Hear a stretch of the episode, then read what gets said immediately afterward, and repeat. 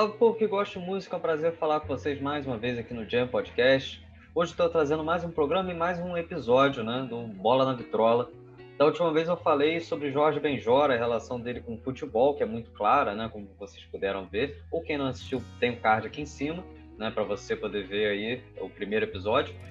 E nesse segundo episódio eu vou passar do Brasil para a Europa. Eu vou falar então de Never Walk Alone, é uma dessas músicas que tem uma relação muito intrínseca com o futebol, né, muito presente. É uma das músicas que eu a considero mais emocionantes, assim, uma das mais emocionantes que eu já escutei. E quando cantada pela torcida, pelas torcidas, né, não só do Liverpool, que tornou né, o, essa música o seu hino, mas é, quando cantada por torcidas é, por toda a Europa, né, do Borussia Dortmund, doente, entre outros clubes que a utilizam, o Celtic da Escócia também, elas trazem uma grande emoção para a gente, né? Mesmo quem não vai no estádio, né? Quem acaba vendo jogo, jogos pela TV, ou quem vê os jogos, ou quem vê vídeos pela internet depois, acaba se emocionando porque é uma devoção o que os torcedores fazem pelo seu clube. Cantar uma música inteira né, e, e, dedicar ao seu clube de coração uma prova de amor, enfim, gravar toda ela, cantar em todos os jogos, como a torcida do Liverpool faz, por exemplo, é uma enorme prova de amor e, além de tudo, acho que traz umas memórias boas para nosso, para quem vive esse momento, né, para quem escuta. E é com né, toda essa emoção que essa música me traz, né, esse sentimentalismo todo, que eu vou contar hoje a história de como o Never Walk Alone se tornou esse hino tão popular né, entre, entre as torcidas de futebol, principalmente na Europa. Então, é isso. Vamos, vamos começar logo contando do começo. Para começar a contar a história de Never Walk Alone, a gente tem que voltar para 1945, ano do fim da Segunda Guerra. Nos Estados Unidos, a gente estava tendo né, uma enorme alta na produção artística, é, a gente pode citar o cinema, por exemplo, como que estava vindo nos seus anos dourados, começando ali os seus anos dourados das produções de Hollywood. É, ou então a música, que também estava muito bem com jazz, né? a própria música com jazz, enfim, estava pegando fogo nos Estados Unidos naquela época. Mas tinha outro, tem outro lado da arte dos Estados Unidos que se destaca, né? que é o teatro, que, enfim, marcado principalmente pela Broadway, né? que sempre foi esse lugar muito é, famoso, né? muito importante para os teatros é, em 1945, uma dupla de, de, músicos, né, de compositores, decide criar um, musical. Eles já tinham feito alguns outros, nesse ano eles decidiram lançar mais um. É, essa dupla se chamava Richard Rodgers e Oscar Hammerstein segundo, o nome dos dois, né? É, o festival se chama Carousel e é interpretado, inclusive, até hoje em novas exibições, já foi reinterpretado. Uma das músicas do catálogo desse musical era You Never Walk Alone, que era tocada em duas cenas, né? cantada pelos personagens em duas cenas. Quem quiser pesquisar a história depois de Carousel pode dar uma olhada, né, para ver mais especificamente como é que rolava tudo a trama. You Never Walk Alone é cantada em duas cenas nesse musical. Na primeira cena, a personagem principal é consolada pela sua prima depois de perder o seu marido, e na segunda cena ela é cantada para motivar uma turma de graduandos da qual participa a filha dessa viúva, né, que é a personagem principal.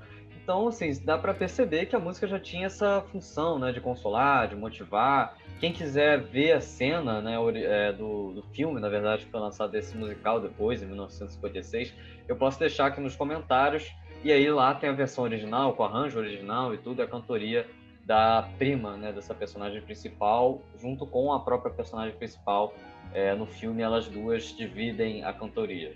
Alguns artistas gravaram a música né, em outras versões. Por exemplo, Frank Sinatra, naquele ano mesmo de 1945, ele gravou essa música. E a Nina Simone gravou uma versão instrumental no seu primeiro álbum, é, que é meio curiosa, porque ela faz um acompanhamento é, com o piano e ela só toca a, uma nota para cada palavra que é dita na, na, na música. Então acaba tendo um clima meio esquisito, meio, meio curioso, assim, vamos dizer, e a música é somente instrumental.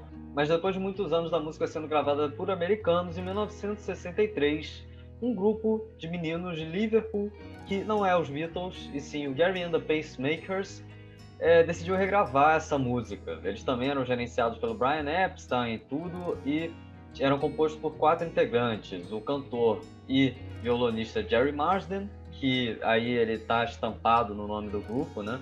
E os tais, os tais dos Pacemakers eram o pianista Les Maguire, é, o baixista Les Chadwick e o baterista que era irmão de Gary Marsden, Fred Marsden.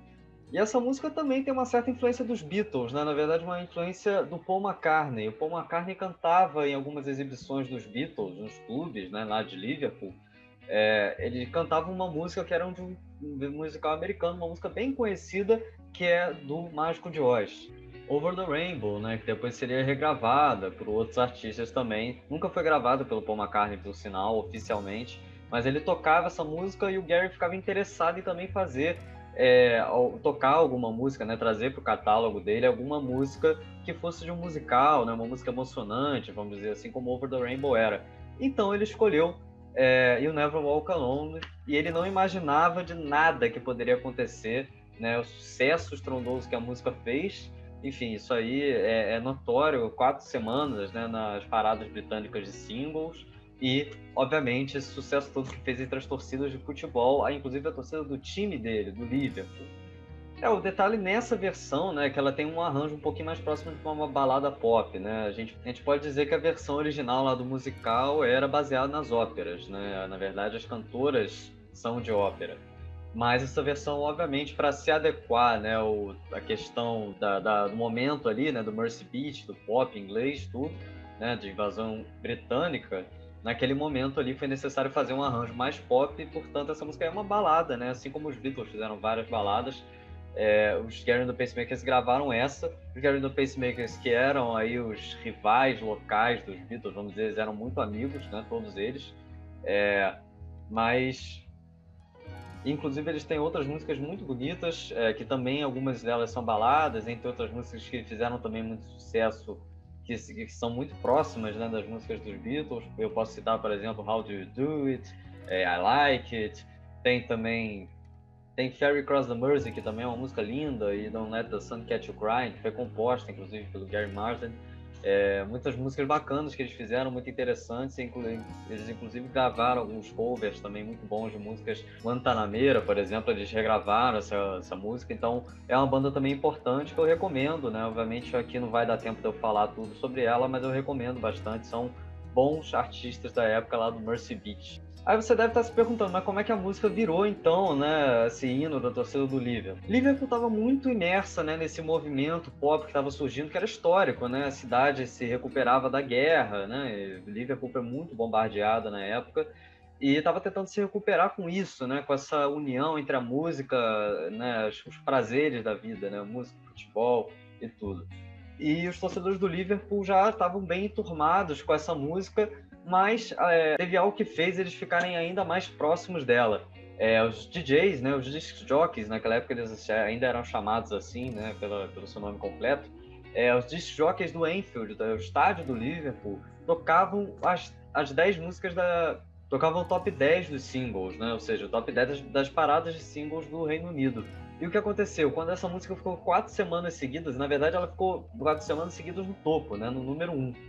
Mas ela ficou por muito mais semanas em outras posições do ranking, no top 10. E essa música, portanto, então ela foi tocada por muito tempo na temporada né, de 1963 e 1964 de futebol inglês, na qual, inclusive, o Liverpool se sagrou campeão do campeonato inglês. Né? O Liverpool estava, na época, começando a se tornar um dos gigantes da Inglaterra. E a torcida do Liverpool se acostumou a cantar muito essa música, e quando ela saiu do, do top 10, eles pediam que a música fosse tocada no, no estádio mesmo assim, que eles gostavam muito de cantá-la. E acabou que poderia ser qualquer outra música, mas por essa mensagem tão profunda que a música tem de união é, acabou sendo esse o, a música que os torcedores do Liverpool escolheram como a sua música de estimação. Acabaria virando o hino do Liverpool e sendo o lema também da equipe dos Reds. Inclusive, os Gary the Pacemakers, uma das aparições deles no Ed Sullivan Show, sim, não foram só os Beatles que tocaram no Ed Sullivan Show. Os Gary the Pacemakers tocaram juntos, inclusive com jogadores do Liverpool, que na época estavam fazendo é, uma passagem ali pelos Estados Unidos, uma turnê de jogos. Bom, e depois do Liverpool, outros torcedores começaram a cantar de outros times, né? Eu citei alguns deles, o Celtic e o Borussia Dortmund, influente da Holanda também. Essa música acabou sendo utilizada para muitas outras situações para além dos jogos. Por exemplo, em 1985, teve um incêndio no campo de um time da Inglaterra, um time da terceira divisão, o Bradford City. É, houve incêndio no estádio E, enfim, esse incêndio vitimou algumas pessoas, foi trágico realmente o que ocorreu, muitas pessoas feridas, numa época em que ainda não tinha muita segurança nos estados ingleses. Se criou um grupo chamado The Crowd que cantou essa música, que cantou essa música. Inclusive o próprio Gary Marsden participava, né, do, do, da, do grupo que cantou essa, essa versão de 1963 a música foi cantada para tentar motivar né, os, os, familiares, amigos, companheiros, enfim, pessoas próximas né, do, dessas, desses, é, dessas pessoas que sofreram com a situação, pessoas que morreram e também aqueles que tiveram que se recuperar psicologicamente após o ocorrido que foi trágico realmente para a Inglaterra como um todo, né? Em 1990, também na Inglaterra, a música começou a ser cantada espontaneamente pelos torcedores que estavam em Wembley para um tributo ao Nelson Mandela, que tinha acabado de ser liberado da prisão na África do Sul. Obviamente, naquela época tinha uma demanda muito grande pelo, pelo fim do apartheid. E no meio da apresentação, os torcedores simplesmente começaram a cantar a música do nada. O Nelson Mandela não sabia do que se tratava essa canção. Ele perguntou para uma moça que estava do lado dele do que, do que falava a música e ela respondeu para ele: é um hino de futebol. Nos Estados Unidos, a música também foi cantada para algumas ocasiões, por exemplo, para homenagear as vítimas do 11 de setembro de 2001. É, na cerimônia do Emmy daquele mesmo ano, né, do, do trágico ano de 2001, é, a cantora Barbara Streisand cantou e o Never Walk Alone no fim né, dessa cerimônia da, da, desse evento que ocorre todo ano, né, para premiar séries, enfim, para premiar pessoas da televisão. Foi cantada no fim da cerimônia também o Never Walk Alone. Em 2010, para homenagear o Oscar Hammerstein II, que foi o compositor da canção, né, o Richard Rodgers fez a música, né, um, da dupla, né, o Richard Rodgers fez a música, o Oscar Hammerstein fez a letra. Numa cerimônia de concertos na Inglaterra, essa música mais uma vez foi cantada, né, uma cerimônia que é importante, inclusive, que ocorre todos os anos desde 1895 no país britânico. Segundo o Gary Marsden, a música também é tocada em casamentos e funerais. Eu, eu não sei muito bem como é que isso funciona lá, mas pelo jeito é tocado, segundo o próprio cantor aí, o próprio astro né, da, da banda.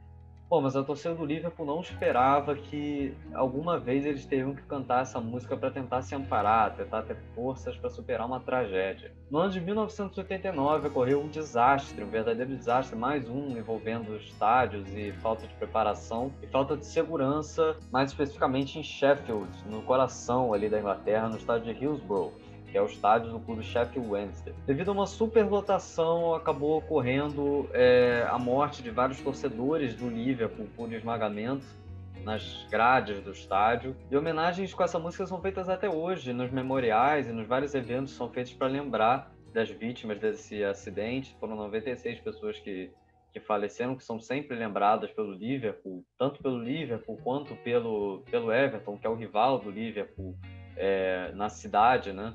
É, eles costumam lembrar sempre dessas, dessas vítimas, e então ela ganhou um significado ainda maior, né, vamos dizer, do que só uma música que a torcida do Liverpool canta, também é uma música para homenagear essas pessoas que, enfim, tiveram fazendo aquilo que elas muito gostavam, né, que era apoiar o seu clube de coração, infelizmente tiveram a sua, é, enfim, a sua partida aí desse mundo, né. E mais recentemente, no ano de 2020, a gente teve uma outra prova de como essa música pode unir pessoas.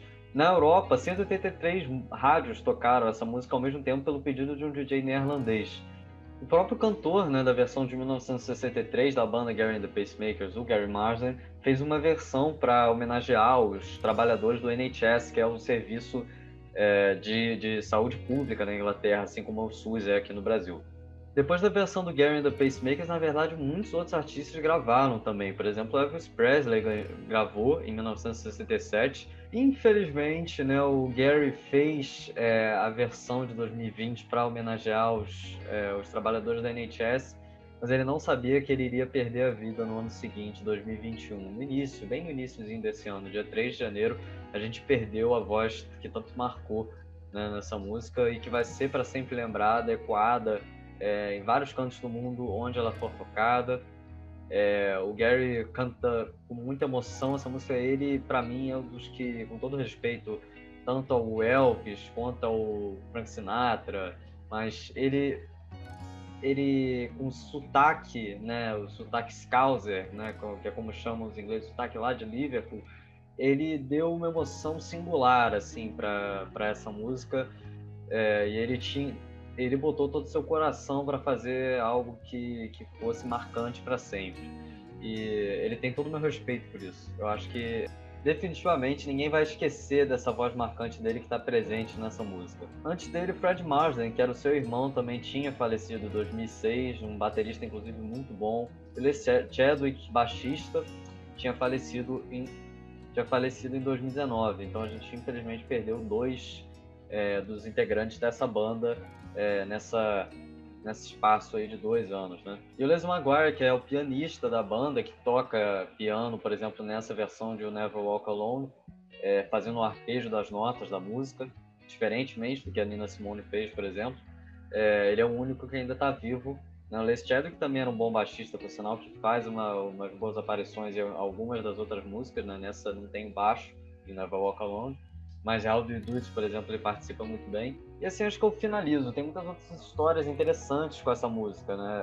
É, ela é muito importante para a torcida do Liverpool, como eu já citei aqui várias vezes, ela é muito importante para várias outras torcidas também. Tem, por exemplo, uma história de 2016 de torcedores do Borussia Dortmund que cantaram essa música junto com torcedores do time rival né, em uma partida na qual um torcedor acabou falecendo e os, as duas torcidas, tanto a do Borussia Dortmund quanto a do mais, o time adversário, cantaram juntas essa música para homenagear esse torcedor que tinha falecido. Então essa música, ela é ela tem milhões de significados, eu poderia contar várias histórias com ela, mas eu vou ter que fechar por aqui para que o vídeo não fique muito longo. Eu espero que você tenha gostado. E portanto, é isso. Eu acho que eu gostei pra caramba de contar a história dessa música, que tem uma história muito rica. E eu espero que vocês escutem também e se emocionem, né? Porque realmente vale a pena, inclusive, também ver alguns dos vídeos das torcidas cantando. Talvez eu deixe algumas aqui. Acho que para muito além do futebol, é uma música. Acho que para muito além do sentimento do futebol, obviamente, lá, da, da questão de tentar empurrar o time, acaba sendo um momento emocionante, acho que para todo mundo, né? Para quem até para os leigos né, do futebol, acaba sendo bem, bem emocionante de arrepiar qualquer um. Para finalizar, então, vou ler um textinho aqui que eu fiz sobre essa música e é isso. Até a próxima, então, pessoal. Vou, ter... vou terminar lendo o texto. The Never Walk Alone toca o coração de qualquer um. Quando cantado pelas torcidas, é um hino poderoso, profundo e que motiva a todos. Para um hino do futebol, mas na verdade é mais do que isso. É o hino da vida. E quando cantado a plenos pulmões, une corações para o mesmo ideal, o mesmo desejo de vencer. Durante o único momento em que situa You Never Walk Alone, é como se vencêssemos todos os obstáculos e nos tornássemos maiores do que eles, como se nos tornássemos gigantes, intransponíveis, devido a uma melodia, encanto. Abraço, pessoal.